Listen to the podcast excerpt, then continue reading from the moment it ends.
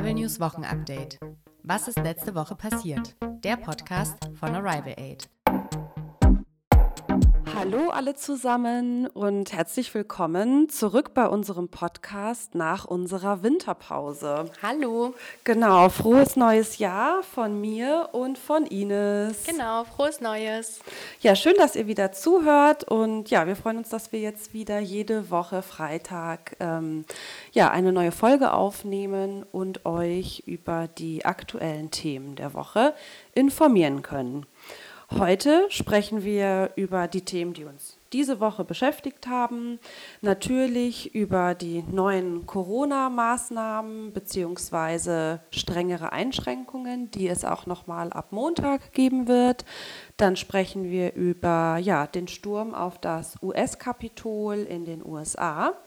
Und die Ines hat ein paar Neujahrs-Good News vorbereitet, zum Beispiel die Erhöhung des Mindestlohns, aber auch noch ein paar andere Informationen. Genau, Ines, magst du anfangen? Ähm, genau, ja, ich fange mal an mit einem kleinen Corona-Update. Das Robert Koch Institut hat heute neue Zahlen gemeldet. Die Gesamtzahl der Fälle in Deutschland beträgt nun 1.866.887. Damit gibt es im Vergleich zum Vortag 31.849 Neuinfektionen. Die 7-Tage-Inzidenz beträgt insgesamt 137. Das bedeutet, dass sich innerhalb von sieben Tagen 137 pro 100.000 EinwohnerInnen infiziert haben. Die Zahl der Todesfälle seit Beginn der Pandemie beträgt 38.795. Am Dienstag, den 5. Januar, hatten sich die Bundeskanzlerin und die 16 Ministerpräsidentinnen und Präsidenten beraten, wie es in der Corona-Pandemie weitergeht. Dabei wurde Folgendes beschlossen. Wegen weiterhin hoher Infektionszahlen wird der Lockdown in Deutschland bis zum 31. Januar verlängert. Das bedeutet, dass der Einzelhandel, Betriebe der Körperpflege wie zum Beispiel Friseure und Schulen und Kitas bis zum 31. Januar noch geschlossen bleiben. Außerdem werden die Kontaktbeschränkungen ab kommenden Montag, den 11. Januar, nochmal verschärft. Ab dann sind private Treffen nur noch mit dem eigenen Haushalt und einer weiteren Person erlaubt. Zudem wird für Menschen in Regionen mit sehr hohen Infektionszahlen der Bewegungsradius auf 15 Kilometer um den Wohnort beschränkt. Diese Regel gilt ab einer 7-Tage-Inzidenz von 200. Eine Gesamtübersicht der 7-Tages-Inzidenzen findet ihr auf der Website des Robert Koch Instituts. Wir werden euch den Link zur Gesamtübersicht in die Beschreibung des Podcasts einfügen. Der 15-Kilometer-Radius gilt ab der Grenze des Wohnorts, also zum Beispiel ab der Stadtgrenze und nicht schon ab der Haustür. Natürlich gibt es auch triftige Gründe für ein Überschreiten des Radius. Dazu gehören zum Beispiel der Weg zur Arbeit oder wenn man zur Ärztin oder zum Arzt muss. Die nächsten Beratungen vom Bund und Ländern sollen am 25. Januar stattfinden. Es bleibt spannend, ob es nochmal verlängert wird oder ja, sich die Zahlen vielleicht sogar bessern. Ja, irgendwie bin ich gar nicht mehr so, ähm, ja, ich weiß nicht, ich kann mir irgendwie gar nicht vorstellen, dass bis Ende Januar sich groß was geändert hat. Aber ja, ich lasse mich gerne überraschen. Bist du nicht so optimistisch? Ich bin eigentlich schon optimistisch, aber irgendwie habe ich das Gefühl, die Maßnahmen haben zuletzt nicht das bewirkt, was sie hätten bewirken sollen. Und ja, aber ich hoffe natürlich, dass ja, es das äh, stimmt. besser Wobei wird. es gibt ja jetzt auch seit ähm, Dezember, Ende Dezember den Impfstoff. Vielleicht ähm, hat das ja tatsächlich jetzt dann auch Auswirkungen in dem Monat. Aber ja, es bleibt spannend. Es bleibt spannend, auf jeden Fall. Das Corona-Thema ist auch ja immer noch in 2021 äh, brandaktuell. Ähm, ja, was diese Woche auch passiert ist, ähm, viele von euch haben sicher schon darüber ja, gelesen oder davon gehört. Am Mittwoch haben Unterstützerinnen von Donald Trump das Kapitol in Washington gestürmt. Das bedeutet, sie sind unerlaubt in das Kapitol eingedrungen. Und das Kapitol, also im Kapitol ist der Kongress der USA. Dort werden zum Beispiel Gesetze beschlossen. Am Mittwoch hat sich dort der US-Kongress getroffen, um die Wahlergebnisse und die Wahl des neuen Präsidenten von Amerika, Joe Biden, zu bestätigen. Wir haben in den letzten Podcast-Folgen schon davon berichtet, dass Donald Trump die Wahl verloren hat. Deshalb gibt es jetzt einen neuen Präsidenten. Donald Trump hat gesagt, dass die Wahlergebnisse falsch sind, dass er die Wahl gewonnen hat und nicht Joe Biden.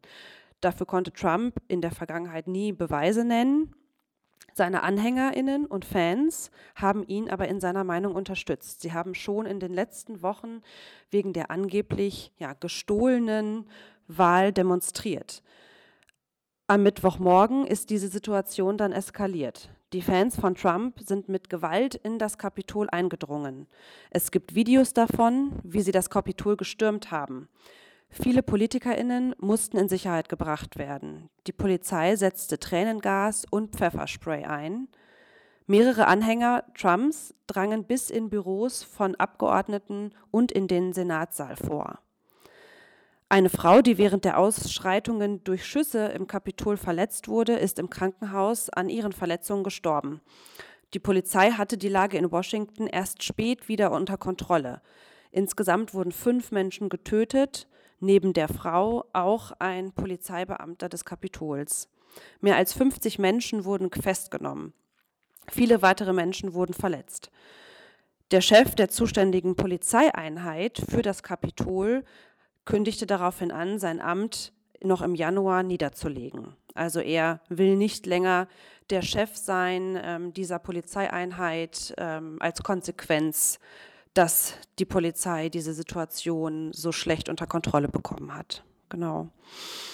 Am späten Mittwochabend war im Kapitol nach den Ausschreitungen wieder die politische Arbeit aufgenommen worden. In der Nacht hat der Kongress die Wahl von Joe Biden zum nächsten US-Präsidenten dann offiziell endlich bestätigt. Trump kündigte eine ordentliche Machtübergabe an seinen Nachfolger an auch wenn er das Wahlergebnis immer weiterhin nicht akzeptiert. Nach dem Angriff auf das Kapitol gibt es viele Forderungen, dass Donald Trump noch vor der offiziellen Amtsübergabe am 20. Januar als Präsident abgesetzt werden soll. Auch Rep Republikanerinnen distanzieren sich von Trump, also Personen, die seine Partei und ihn auch gewählt haben. Mehrere hochrangige Mitarbeiterinnen seiner Regierung sind aus Protest zurückgetreten. Viele PolitikerInnen fordern die sofortige Absetzung von Trump. Der zukünftige US-Präsident Joe Biden hat Donald Trump für einen der dunkelsten Tage, das ist ein Zitat, in der Geschichte der Vereinigten Staaten verantwortlich gemacht. Trump hatte in einer Rede zu diesem Marsch auf das Kapitol aufgerufen und seine Behauptung immer wiederholt, die Wahl sei ihm gestohlen worden. Somit hat er seine Anhängerinnen und Fans angestachelt. Er hat sie zu dieser Tat ermutigt, weil er, weil er nicht akzeptieren wollte, dass er die Wahl verloren hat. Der Sturm auf das Kapitol ist somit auch ein Angriff auf die Demokratie. Ja. Ja, Wahnsinn, dass uns Trump, also das Thema Trump eigentlich immer noch beschäftigt. Mhm. Ähm, das war ja selbst, nachdem die Wahlen feststanden, hatten wir ja, also die Wahlergebnisse feststanden, hatten wir schon zwei, in zwei Folgen, glaube ich, ähm, das thematisiert, dass auch Trump das Wahlergebnis nicht anerkennt. Und ja, 2021 geht es weiter. Ja, es ist irgendwie aus unserer Perspektive fast ein bisschen ja, verrückt, ne? dass irgendwie so eine Wahl so ein Desaster auslösen kann mhm. und dass irgendwie Menschen in der Bevölkerung und der amtierende Präsident selbst nicht akzeptieren kann, dass es einen Regierungswechsel gibt. Ja, ja, auf jeden Fall. Also das ist wirklich, ähm, ja, also krass. Und wenn man sich die Videos anguckt, bei YouTube zum Beispiel, ähm, von diesem Sturm auf den Kongress oder auf das Kapitol, dann ist das wirklich, also es sieht, sieht aus wie, wie in einem Bürgerkrieg. Ja, ja, also es, ja. Wobei ähm, das Wahlsystem an sich in den USA ja auch sehr spezifisch ist. Ähm, vielleicht ändert sich das ja auch in den nächsten Jahren. Man weiß es nicht, aber vielleicht nach, nach dieser kleinen, nach diesem Drama. Naja, hm. ähm, genau. Du hast noch äh, fröhliche Neuigkeiten. Ja, ich habe ähm, zum Jahreswechsel noch Good News mitgebracht. Ähm, und zwar steigt zum Jahreswechsel einmal der Mindestlohn auf 9,50 Euro und es gibt ähm, Steueränderungen Ähm, die gibt es eigentlich bei jedem Jahreswechsel und ja, da sind aber sehr viele positive Sachen dabei. Und zwar müssen die meisten SteuerzahlerInnen ab Januar 2021 erheblich weniger Steuern zahlen als im Jahr 2020. Mehr absetzen können jetzt FernpendlerInnen, Menschen mit einer Behinderung und Pflegende. Aber auch für das Homeoffice gibt es jetzt eine neue Pauschale. Ähm, der Solidaritätszuschlag fällt 2021 für viele weg. Nach 30 Jahren ist für die meisten Schluss mit dem Solidaritätszuschlag auf die Einkommenssteuer. Der Solidaritätszuschlag, kurz oder umgangssprachlich auch Soli genannt, ist eine Ergänzungsabgabe zur Einkommensteuer und Körperschaftssteuer. Es gibt ihn seit 1991. Ursprünglich war er befristet auf ein Jahr. Mittlerweile gibt es diese Abgabe nun seit 30 Jahren. Sie wurde eingeführt, um die verschiedenen Mehrbelastungen aus dem Konflikt am Golf für die Unterstützung der Länder in Mittel-, Ost- und Südeuropa und auch die Kosten der deutschen Einheit zu finanzieren. Ab 1995 wurde der Zuschlag unbefristet zur Finanzierung der deutschen Einheit erhoben und besteht bis heute. Die Höhe betrug seit 1998 bis Ende letzten Jahres 5,5 Prozent der Einkommens- und Körperschaftssteuer. Folgendes ist neu. Keinen Soli zahlt ihr, wenn ihr 2021 bis zu rund 62.127 Euro zu versteuerndes Einkommen habt. Bei Ehepaaren ist die Grenze 124.254 Euro. Erst bei über, äh, erst bei über 96.822 Euro Einkommen im Jahr wird weiter voll der Solidaritätszuschlag fällig. Für Ehepaare erst ab 193.644 Euro. Sehr viele Zahlen. Und als Anlegerin muss man noch den Soli auf die Abgeltungssteuer zahlen. Außerdem gibt es für alle mehr vom Jahreseinkommen steuerfrei. Die Steuerersparnis kommt durch die Erhöhung des Grundfreibetrags. Das ist der Betrag, der vom Einkommen steuerfrei bleiben muss. Dieser hat sich jetzt auch mit dem Jahreswechsel erhöht. Ähm, jetzt beträgt er nämlich 9.744 Euro, also 336 Euro mehr als 2020. 2022 wird er nochmal auf 9.984 Euro ansteigen. Für Verheiratete bleibt doppelt so viel vom Einkommen steuerfrei, also 19.000 Euro 488. 19.488 Euro, Entschuldigung. Außerdem greifen die steigenden Steuersätze erst bei etwas höherem Einkommen. Der Spitzensteuersatz von 45 Prozent ist erst ab einer Summe von über 270.000 Euro zu versteuerndem Einkommen fällig. Genau, dann gibt es weitere ähm, Begünstigungen für Eltern. Und zwar profitieren ähm, auch die Eltern von den Steueränderungen für 2021, denn es wird mehr Kindergeld geben und auch ähm, höhere Kinderfreibeträge. Das Kindergeld ist nämlich ab diesem Monat gestiegen. Für das erste und zweite Kind auf 219 Euro, für das dritte Kind auf 225 Euro und ab dem vierten Kind auf 250 Euro. Höher sind auch die Kinderfreibeträge, die man nach der Steuererklärung erhält, wenn diese günstiger sind als das Kindergeld. Jeder Elternteil erhält 2730 Kinderfreibetrag plus 1464 Euro Betreuungsfreibetrag je Kind. Für beide Eltern sind das insgesamt 8.388 Euro, also 576 Euro mehr als 2020.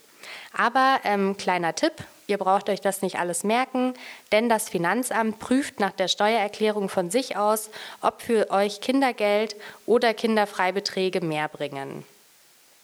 Es gibt noch viele weitere Steueränderungen für 2021. 20, oh, ich kann nicht mehr reden, für 2021, neues Jahr. Ähm, und dazu gehören auch ein zusätzlicher Freibetrag für Alleinerziehende und höhere Pauschalen für Übungsleiterinnen und Betreuerinnen und auch für das Ehrenamt. Außerdem steigt zum Beispiel die Pendlerpauschale und im Zuge der Corona-Krise gibt es auch eine neue Homeoffice-Pauschale. Das und viele weitere Punkte könnt ihr euch in dem Artikel Steueränderung 2021 von Stiftung Warentest durchlesen und auch nachlesen. Dort ist alles sehr übersichtlich und einfach zusammengefasst. Und den Link hierzu werden wir euch auch in die Beschreibung des Podcasts kopieren, bevor ich, ihr, bevor ich euch noch hier mit weiteren Zahlen ähm, behämmer oder wie man sagt. Ich weiß Bombardiere. Nicht. Bombardiere. genau.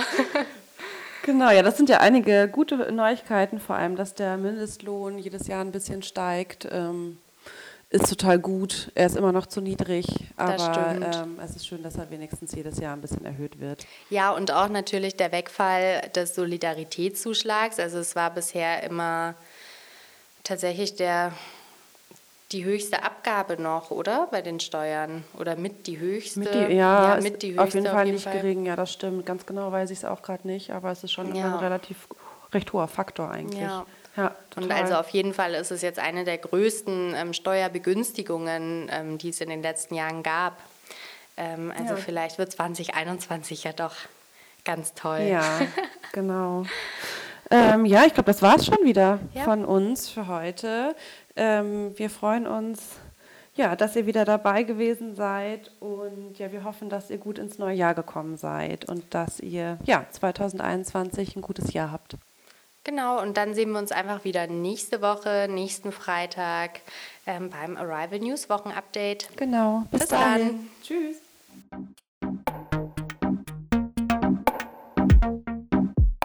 Arrival News Wochenupdate. Was ist letzte Woche passiert? Der Podcast von Arrival Aid.